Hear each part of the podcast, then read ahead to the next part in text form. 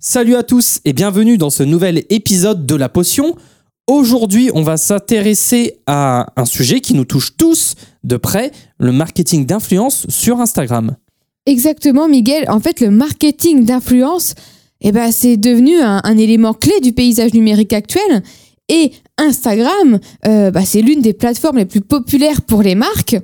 On a donc bah, tout simplement décidé de partager avec vous tout ce qu'il faut savoir pour travailler avec euh, des micro-influenceurs et réussir ses campagnes Instagram. Ça va être passionnant. Alors, avec plus d'un milliard d'utilisateurs actifs sur Instagram, ben, c'est plutôt évident que cette plateforme nous offre des opportunités énormes, surtout pour vous qui nous écoutez, marques qui cherchent à toucher leur public cible et à créer des relations authentiques avec les consommateurs. Et aujourd'hui, nous allons vous partager quelques secrets eh bien, de marques avec lesquelles on travaille. Euh, bah absolument, en fait, c'est essentiel de bien comprendre les enjeux et euh, bah, je dirais les, défis qui se cachent derrière le marketing d'influence et surtout comment vous pouvez le mettre en place si bah, ce n'est pas déjà fait. Donc nous aborderons euh, tous ces aspects au cours de notre discussion pour vous aider à mieux naviguer dans cet univers un peu opaque, mais surtout euh, en constante évolution. Alors, chers auditeurs, installez-vous confortablement et préparez-vous à découvrir le monde impitoyable du marketing d'influence sur Instagram. Restez avec nous pour en savoir plus.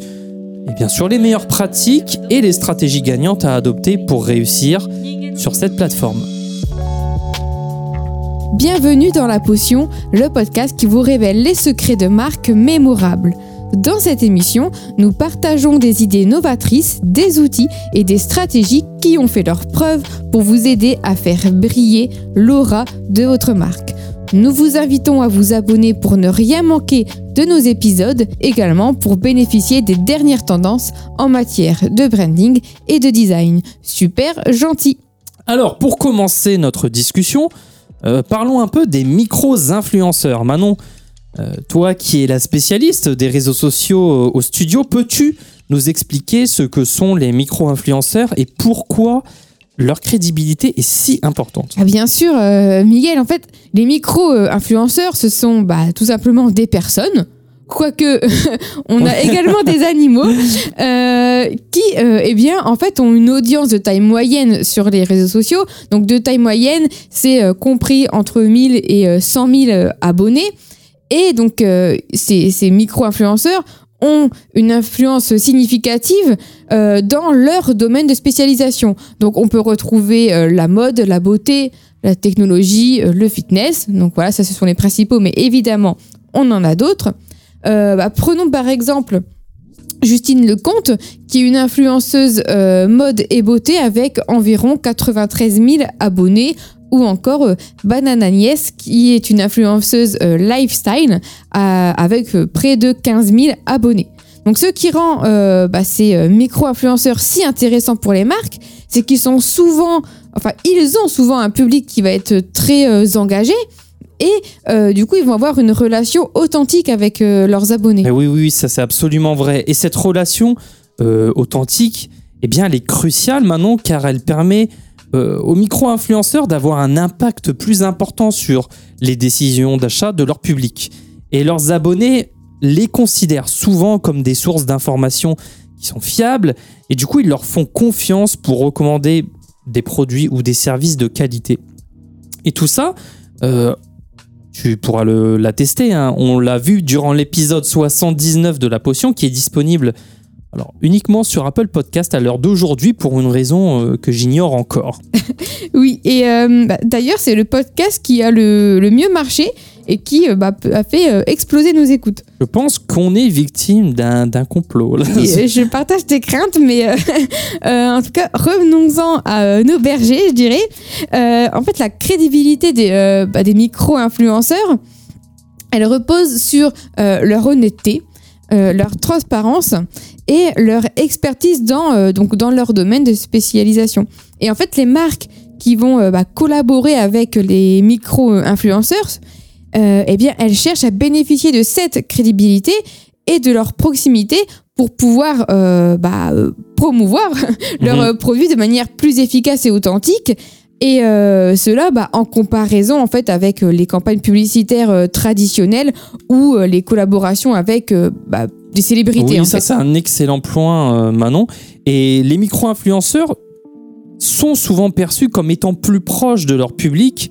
Et euh, d'ailleurs, on, on a plus l'impression qu'ils partagent les mêmes valeurs que leurs abonnés. Euh, le micro-influenceur, c'est un peu notre ami du quotidien. À chaque petit blanc de nos vies, on ouvre Instagram. Et voilà que notre ami apparaît, il nous fait rire, pleurer.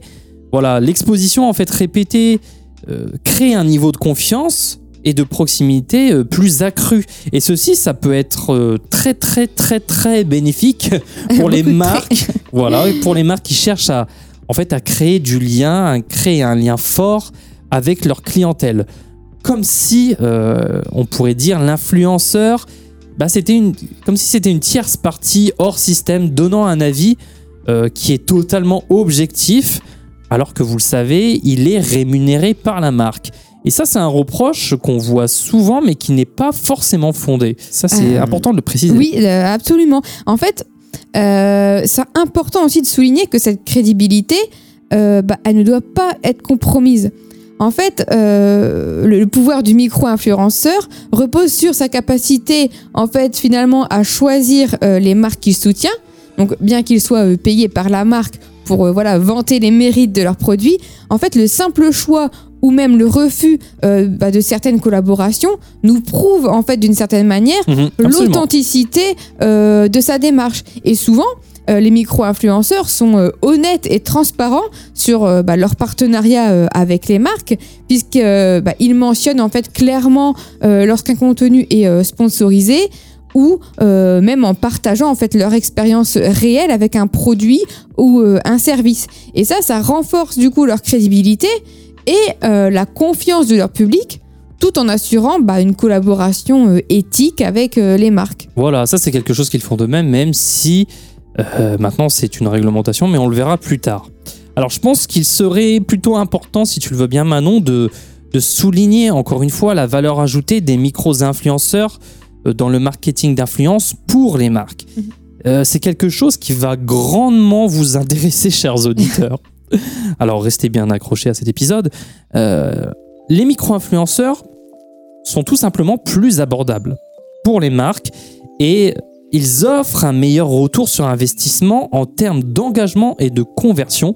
Oui, oui, vous avez bien entendu. Oui, tout à fait, euh, Miguel. En fait, en plus d'être bah, plus euh, abordables, les micro-influenceurs, bah, ils ont généralement un public plus ciblé. Et ce qui signifie finalement que bah, les marques peuvent atteindre un groupe de consommateurs plus spécifique et surtout plus pertinent. Mhm. Et ça, bah, ça peut conduire à des résultats plus efficaces en termes de notoriété et de vente. C'est totalement vrai. Les micro-influenceurs euh, ont aussi tendance à être plus accessibles et réactifs que bah, les influenceurs de, de grande envergure. Ils interagissent souvent avec leur public, ils répondent aux commentaires et aux messages directs.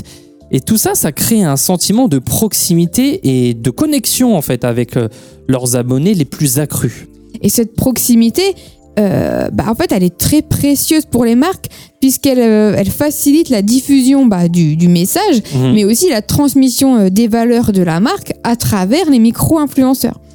Donc, bah, les abonnés euh, sont finalement plus susceptibles en fait de s'identifier à ces influenceurs et de les considérer comme des ambassadeurs de la marque, Mhm. ce qui va renforcer l'image et euh, la réputation euh, de celle-ci. Exactement. Et en plus de ça, travailler avec des micro-influenceurs permet aux marques de diversifier leur stratégie marketing et de toucher différentes niches. Euh, Du coup, en collaborant avec plusieurs micro-influenceurs, une marque peut atteindre euh, et étendre sa portée et créer une présence cohérente et authentique sur plusieurs plateformes et groupes de consommateurs. Voilà, on se divise pour mieux régner. Oui, et, euh, et d'ailleurs pour finir, euh, c'est aussi important de se rappeler que bah, les micro-influenceurs sont souvent perçus comme euh, des experts dans leur domaine, Mhm. donc leur opinion est très recherchée et très respectée par leur public. Donc en tirant parti de cette expertise, les marques peuvent renforcer leur positionnement et leur crédibilité sur le marché. Exactement. Parlons désormais, si tu le veux bien Manon, de l'éthique pendant que tu récupères ta vie. voilà. Euh, parce que l'éthique et la transparence, en fait, sont deux aspects cruciaux dans le marketing d'influence. On insiste beaucoup dessus, hein, ça peut faire tomber quelques larmes à certains, mais c'est super, super important, en particulier lorsqu'on travaille avec des micros-influenceurs. Ils sont vraiment essentiels pour renforcer la confiance entre les marques les influenceurs et les consommateurs. Voilà, c'est un cercle vertueux. Absolument. Et, euh, et, les marques, en fait, bah, doivent veiller à ce que les euh, influenceurs avec lesquels elles travaillent euh, soient bah, transparents quant à leur partenariat. Et ça, c'est quelque chose, en tout cas, que l'on voit beaucoup dans les projets sur lesquels nous travaillons. Mhm. Les marques, ils sont bah, très attentives et c'est très important que les consommateurs sachent lorsqu'une publication est sponsorisée ou qu'un produit a été euh, offert à euh, l'influenceur en échange d'un avis. Ouais, c'est essentiel pour éviter toute tromperie et pour respecter les réglementations en vigueur, comme je le disais.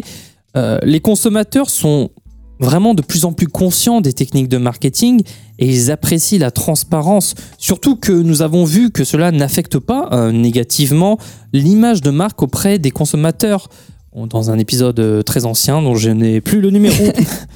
Euh, voilà, en fait, la mention de post sponsorisé, bah, c'est dans le, excuse-moi, hein, c'est le même épisode 79. Hein. Oui, c'est ça. Euh, voilà, je disais la mention en fait de post euh, sponsorisé en fait, ne réduit pas l'efficacité de la démarche. C'est ça qui est intéressant. Un influenceur qui est honnête et transparent dans ses partenariats avec les marques gagne du coup la confiance et le respect de son public. Il n'y a vraiment pas d'effet négatif. Euh, oui, c'est vrai. Et en fait, euh, bah, cette confiance euh, est également bénéfique pour les marques, puisque lorsqu'un influenceur est transparent et authentique, les consommateurs sont bah, plus susceptibles de considérer son opinion comme sincère et euh, bah, de prendre en compte ses recommandations. Donc, bah, ça va renforcer euh, l'impact du marketing d'influence et augmenter les chances de conversion. Et ça, bah, c'est aussi vrai euh, lorsque l'influenceur émet un avis négatif, car bah, ça le rend absolument authentique. Et tout ceci, bah, ça va évidemment humaniser la démarche. Je vous encourage même à encourager auprès de micro-influenceurs d'avoir un regard critique. Vraiment, mmh. ça humanise la démarche, comme tu viens de dire. Du coup, euh, ça vous impose aussi à vous, euh, Marc, d'être éthique dans les pratiques que vous avez en marketing d'influence. Ça, ça inclut par exemple le choix des influenceurs avec lesquels vous travaillez, en vous assurant qu'ils correspondent aux valeurs de votre marque et qu'ils respectent tout simplement les normes éthiques en matière de publicité et de communication. Euh, par exemple, en 2019, la marque de vêtements éthique et durable Everlane euh, a fait face à la critique après avoir collaboré avec Daniel Bernstein, que tu connais bien Manon, euh, une micro-influenceuse connue sous le nom de We What. Donc c'est 3W, quoi.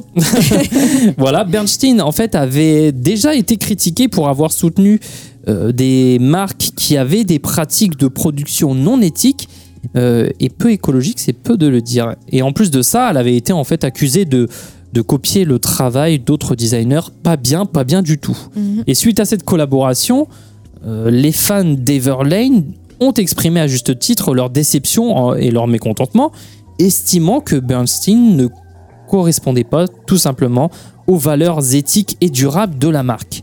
Du coup, Everlane a vigoureusement été critiqué pour ne pas avoir suffisamment examiner les valeurs de Bernstein avant de s'associer à elle euh, bah, en fait, c'est un exemple qui illustre bien euh, bah, tout simplement qu'une approche éthique et transparente du marketing d'influence profite à toutes les parties impliquées.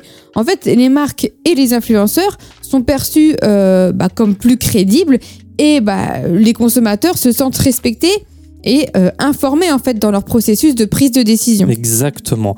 Et pour illustrer comment avoir une démarche éthique et transparente, chers auditeurs, voici quelques exemples de bonnes pratiques. Alors, par exemple, euh, un influenceur doit clairement indiquer dans sa publication qu'il s'agit donc bah, d'un partenariat sponsorisé en utilisant euh, des hashtags spécifiques comme donc ad, sponsored ou partenaire. C'est la loi. Voilà.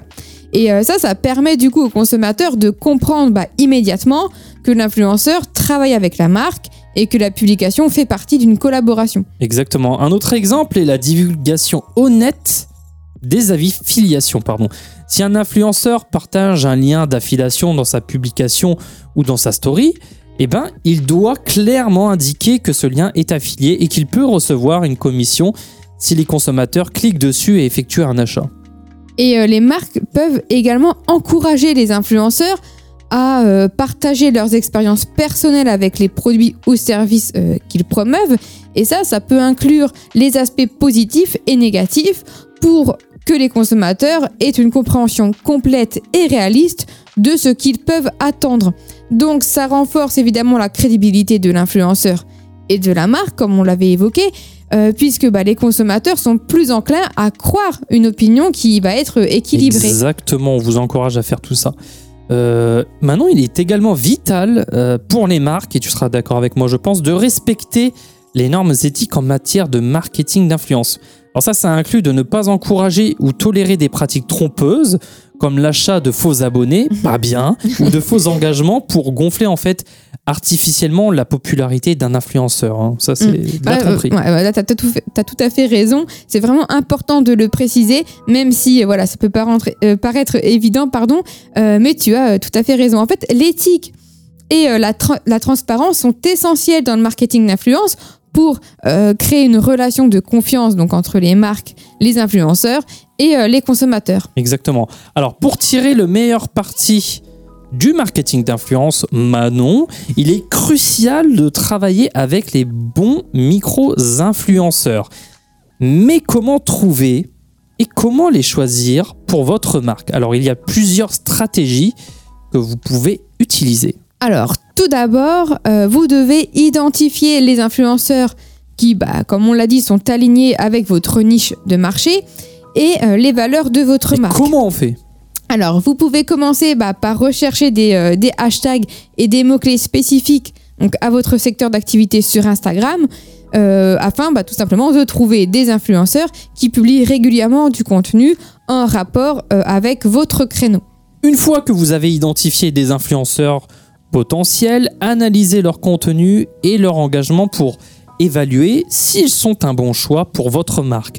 Alors il faut prendre en compte la qualité et la pertinence de leurs publications, évidemment, ainsi et surtout la façon dont ils interagissent avec leur audience. Un influenceur qui entretient une relation authentique avec ses abonnés, eh bien c'est plus susceptible de générer un impact positif pour votre marque. Mm. Et vous pouvez également utiliser des plateformes de marketing d'influence pour faciliter le processus de recherche et de, de sélection.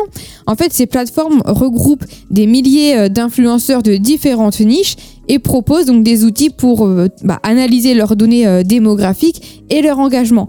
Et, euh, et donc tout ça, ça va vous permettre euh, de vous aider à trouver plus rapidement des micro-influenceurs qui vont correspondre euh, tout simplement à vos, à vos critères. Donc, voici quelques, quelques outils, hein, quelques exemples d'outils.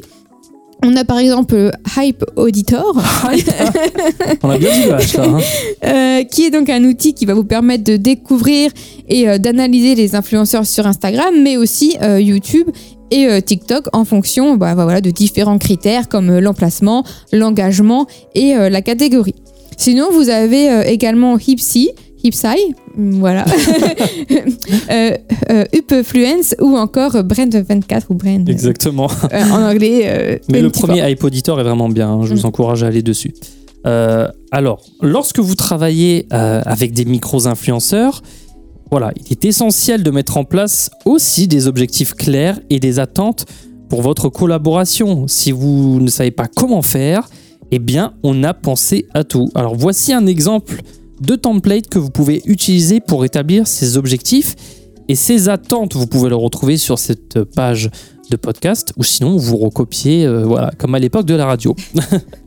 Alors, tout d'abord, on va fixer les objectifs de la collaboration. Donc, on aura la portée, atteindre X nouveaux abonnés ou visiteurs, on aura l'engagement, euh, obtenir un taux d'engagement de X% sur les publications sponsorisées, on aura aussi un objectif de conversion, c'est-à-dire générer X ventes ou inscription à partir des liens promotionnels.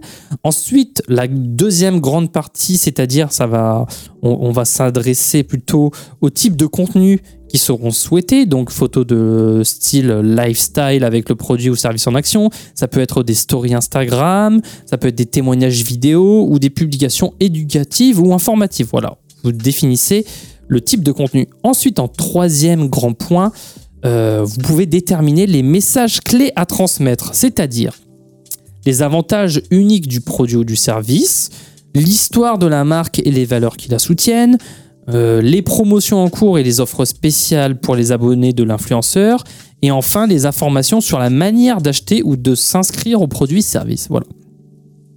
Enfin, vous pouvez aussi définir d'autres attentes et directives, c'est-à-dire, par exemple, fixer la fréquence des publications, c'est-à-dire X publications par semaine ou par mois, l'utilisation de certains hashtags, euh, voilà, et évidemment le respect des directives de la marque en matière de ton et de style visuel, et enfin, voilà, mettre en place une communication régulière avec la marque pour discuter des résultats et des ajustements éventuels. Voilà, grâce à ce template, vous pouvez établir des objectifs et des attentes claires pour votre collaboration avec les micros-influenceurs. Et ça, ça va faciliter la communication et surtout le suivi de vos résultats. Merci Miguel. Euh, bah, ensuite, pour maximiser le potentiel de votre partenariat, il va être important d'encourager la créativité et euh, l'authenticité de l'influenceur. Donc pour ça, n'hésitez pas à leur donner euh, la liberté de créer du contenu qui évidemment va correspondre à leur style à eux également et à leur voix. Euh, et, cela évidemment hein, tout en respectant les directives de votre marque. Alors évidemment, ça va permettre de garantir un contenu organique, mais surtout engageant pour leur audience. Parce qu'évidemment, si l'influenceur change de style ou de ton euh, d'un poste à un autre, euh, ça va poser problème. Schizophrène, hein Donc l'exemple euh, le plus créatif et efficace, bah, ça nous vient de la chaîne YouTube Villebrequin, que certains connaissent certainement. Oui, l'épisode d'ailleurs sur Peugeot vient de sortir aujourd'hui. Donc bah, Villebrequin, ce ne sont évidemment pas des micro-influenceurs, mais leur, leur introduction montre un effort de créativité vraiment inspirant. hein. Voilà, à chaque, chaque vidéo a son Oui, oui, c'est introduction. euh, peut-être l'un des rares cas maintenant euh, où je ne skippe pas la sponsorisation euh, d'une vidéo. Exactement. En fait, elles sont très, très uniques en fait et décalées. Et, euh, et ça, tout en mettant en avant le produit ou le service qu'ils parrainent. Donc c'est fun, voilà, c'est décalé, mais en même temps, bah, ça montre bien le produit et son importance. Donc leur audience, euh, finalement, elle adore ça, quoi. Et c'est ce qui rend en fait le partenariat authentique et engageant. Vraiment, ils ont réussi à intégrer euh, la marque sans que cela paraisse forcé ou hors sujet. Absolument. Et c'est en fait là où euh, la confiance en votre partenaire influenceur entre en jeu. Vous devez leur faire Mhm. confiance pour bah, qu'ils représentent votre marque d'une manière qui parle à leur public. Donc c'est un équilibre vraiment délicat à, maintenir. Tout à fait. En fait, il faut être euh, prêt à lâcher un peu de, contrôle pour obtenir un résultat plus organique et authentique. Voilà, n'oubliez pas de mesurer maintenant que vous avez fait votre joli partenariat, n'oubliez pas de mesurer et d'évaluer les résultats de vos collaborations avec les micros-influenceurs. Pour ça, on utilise les fameux euh, KPI, c'est-à-dire les, points clés de performance en français, pour suivre l'impact de vos partenariats et pour ajuster évidemment votre stratégie en conséquence. Effectivement, Miguel, en fait, travailler avec des micro-influenceurs, ça nécessite de la recherche, mais euh, évidemment une sélection rigoureuse, une communication claire et une évaluation des résultats. Et voilà, et tout ça, ça va permettre de garantir une collaboration réussie et euh, bénéfique pour votre marque. Mais euh, évidemment, l'investissement en vaut vraiment le coup. Oui, alors maintenant que nous avons parlé des stratégies pour trouver et choisir les micros-influenceurs, il est peut-être euh, temps de se concentrer sur l'établissement de relations solides et durables avec eux. Après tout, une collaboration fructueuse, fructueuse pardon, ça repose sur une bonne relation et euh, sur une communication claire. Tout à fait. Et en fait, pour établir une relation bah, solide avec un micro-influenceur, vous pouvez commencer par les approcher de manière professionnelle et euh, personnalisée. Vous montrez-leur tout simplement que vous avez pris le temps de vous familiariser avec leur contenu et euh, expliquer bah, pourquoi vous pensez qu'il serait un bon partenaire pour votre marque. Il faut vraiment être transparent sur vos attentes et euh, bah, vos objectifs pour euh, cette collaboration. La communication est essentielle maintenant pour construire une relation durable. Du coup, gardez les lignes de votre communication ouvertes et encouragez les échanges d'idées et de feedback. Donc, pour cela, il faut être réceptif aux suggestions de l'influenceur et surtout, n'hésitez pas à leur demander leur avis sur le- les campagnes ou les produits que vous souhaitez promouvoir.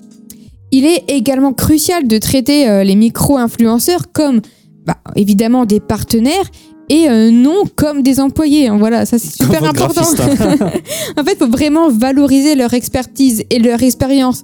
Euh, voilà, euh, reconnaissez leurs efforts hein, euh, qu'ils consacrent à la création de contenu pour votre marque. Un partenariat réussi, ça repose évidemment sur un respect mutuel et la compréhension des besoins de chacun. Et surtout, pensez à établir des contrats clairs et détaillés pour chaque collaboration. Les contrats permettent hein, de définir les attentes, les responsabilités et les conditions de rémunération pour chaque partie. Du coup, ça, ça évite les malentendus et les problèmes éventuels. Alors, pour ceux d'entre vous qui souhaitent avoir un exemple de contrat pour travailler avec euh, des micro-influenceurs, eh bien, on vous a préparé un modèle que vous pouvez télécharger gratuitement sur notre site web. Alors pour y accéder, rendez-vous sur hermits.fr slash ressources ou sur notre site, voilà, vous allez hermits.fr et vous allez sur la page ressources tout simplement. Euh, ah oui, il faut s'inscrire à la newsletter aussi. hein. Voilà, non, même pas en plus.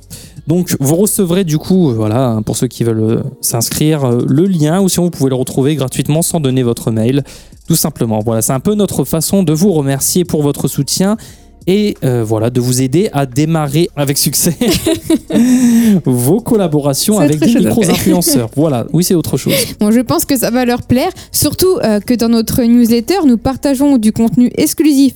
Alors voilà, bon, ceci étant dit, on va peut-être revenir euh, au sujet.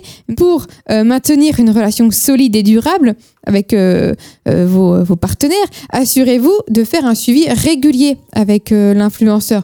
Donc par exemple, Demandez-lui hein, comment se déroule la collaboration, euh, s'il rencontre des difficultés ou euh, même bah, s'il a euh, des suggestions pour améliorer le partenariat. On vous encourage d'ailleurs à montrer que vous êtes investi dans son succès autant que dans celui de votre marque. Enfin, n'hésitez pas à montrer votre appréciation pour le travail de l'influenceur, hein, ce pauvre, ce pauvre influenceur. Voilà, surtout s'il est micro pour l'instant, parce qu'en plus il pourrait devenir grand plus tard. Les compliments et les, les marques de reconnaissance, voilà, sont vraiment importantes pour renforcer la relation et encourager l'influenceur à continuer à donner le meilleur de lui-même. Oui, c'est très important. En fait, en cultivant ces relations, bah, vous créez des partenariats bénéfiques pour votre marque sur le long terme. Exactement. Passons maintenant à la mesure du retour sur investissement. Petit coquin, c'est ce qui vous intéresse. Comme pour toute stratégie marketing, si vous ne suivez pas les résultats pour comprendre ce qui fonctionne et ce qui pourrait être amélioré, eh bien, ça risque d'être compliqué. Pour ça, il existe plusieurs méthodes et indicateurs pour évaluer l'efficacité de vos campagnes de marketing d'influence. Alors tout d'abord, le taux d'engagement, ça va être un indicateur clé évidemment pour mesurer l'efficacité de vos campagnes, puisqu'il permet de mesurer la proportion d'interaction, donc euh, c'est-à-dire les likes, les commentaires, les partages, etc. Euh, et donc par rapport au nombre euh, d'abonnés ou de vues. Donc un taux d'engagement élevé, ça va indiquer que le contenu de l'influenceur résonne bien avec son audience et, et ben tout simplement qu'il est susceptible de générer des résultats positifs pour votre marque. Les conversions sont également un indicateur important à suivre. Donc il peut s'agir de vente directe, d'abonnement à une newsletter, de téléchargement d'une application ou de toute autre euh, action que vous souhaitez que votre audience accomplisse suite à la campagne.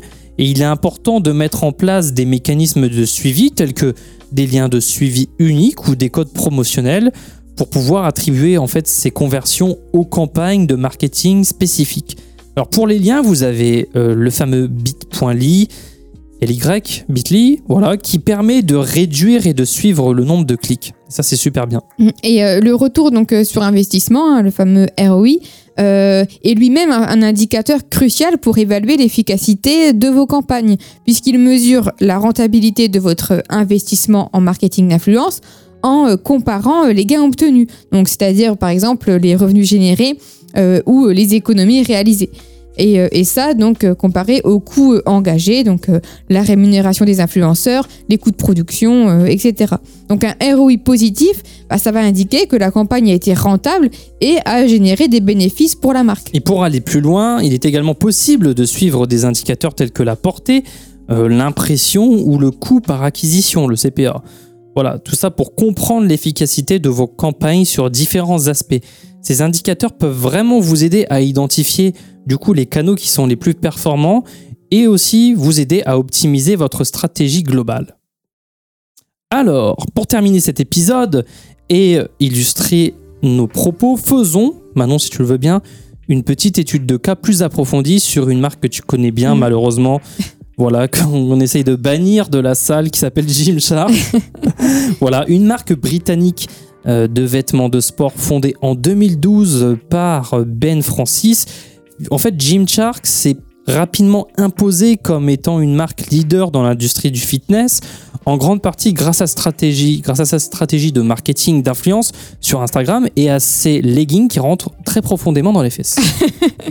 oui, alors en fait, bien ça, hein, Exactement. Mais ça, c'est venu après. hein. Les- les- J'ai connu le, le, c'est vrai, le, le début de Gymshark. euh, C'est un peu différent. En tout cas, euh, Gymshark a compris euh, l'importance en fait des micro-influenceurs dans le domaine du fitness pour bah, toucher leur public cible. Donc, euh, la marque a mis en place un programme appelé Gymshark Athlete qui euh, va consister à, travailler avec des influenceurs ayant une audience engagée, même voilà si celle-ci est plus petite que celle des influenceurs traditionnels. Donc ces athlètes partenaires partagent du contenu en rapport avec Gymshark et leurs vêtements sur leur propre compte Instagram. Et la clé du succès de Gymshark réside euh, pas seulement dans cette capacité incroyable à prendre les formes de vos fessiers, mais aussi dans la sélection des bons micros-influenceurs. Et du coup, ils cherchent des influenceurs dont les valeurs correspondent à celles de la marque et qui ont une forte connexion avec leur audience. Les partenariats sont basés sur l'authenticité, ce qui renforce la crédibilité et l'engagement de la marque en fait auprès de son public. En fait, en 2017, euh, Gymshark a lancé la campagne euh, 66 Jour 66 pour changer. Days Change Your Life, Voilà. donc en collaboration avec euh, plusieurs micro-influenceurs dans le domaine du fitness. Et en fait, la campagne encourageait les euh, participants à s'engager dans un défi de euh, 66 jours, comme son nom l'indique, pour améliorer leur santé et euh, leur forme physique. Donc les influenceurs ont euh, partagé leur parcours et euh, leur progrès avec leurs abonnés créant ainsi une communauté euh, engagée autour de, la campagne et euh, bah, de la marque. Les résultats de cette campagne ont été impressionnants. Gymshark a généré un engagement de plus de 200 000 personnes et a connu une croissance de 193% pour être précis de leurs abonnés Instagram sur une période de 6 mois. Et de plus, la marque a vu une augmentation significative de ses ventes grâce à l'exposition et à la crédibilité apportée par ces micro-influenceurs. En fait, aujourd'hui, euh, Gymshark continue de travailler avec des micro-influenceurs et est devenue une marque évaluée à plus d'un milliard de dollars. En fait, leur approche du euh, marketing d'influence, ça leur a permis de toucher un public euh, plus large, d'augmenter leur notoriété et de renforcer la fidélité de leurs clients. Et cette étude de cas nous montre que les influenceurs peuvent être un levier puissant pour les marques qui nous écoutent, vous qui nous écoutez, en choisissant en particulier euh, l'authenticité et l'engagement grâce à eux, en travaillant avec ces influenceurs qui partagent les valeurs de votre marque et, construisent, en- et en construisant ces partenariats euh, très proches et solides, vous pouvez réussir à créer vraiment une présence forte sur Instagram. Et ça, c'est vrai aussi pour d'autres plateformes. Voilà. Donc, nous arrivons à la fin de cet épisode sur les micro-influenceurs et l'éthique du marketing d'influence sur Instagram. Bon, en tout cas, c'est tout pour cet épisode de, La Potion. Nous espérons que ces informations vous aideront évidemment à mieux comprendre le marketing d'influence et comment travailler efficacement avec les micro-influenceurs pour renforcer votre marque sur Instagram. On vous rappelle que vous pouvez télécharger le template donc, de contrat de collaboration sur notre site. Donc, on rappelle hermis.fr slash ressources. Euh, N'hésitez pas également à partager vos expériences et vos questions avec nous et à nous joindre pour un autre prochain épisode. Merci d'avoir écouté. Si vous avez aimé ce podcast, n'oubliez pas de vous abonner. La potion, c'est un mardi sur deux pour toujours plus de secrets de marque. N'hésitez pas à nous faire part de vos commentaires et de vos questions sur Instagram. Nous nous ferons un plaisir de vous répondre. Pour ceux qui se questionnent sur leur branding, on propose toujours des appels gratuits. Alors, il n'y en a plus beaucoup, mais il y en a encore un peu. On a un calendrier sur notre site hermits.fr. Sinon, on vous dit à la semaine prochaine, enfin dans deux semaines pour un nouvel épisode. Et n'oubliez pas, une potion est un secret bien gardé.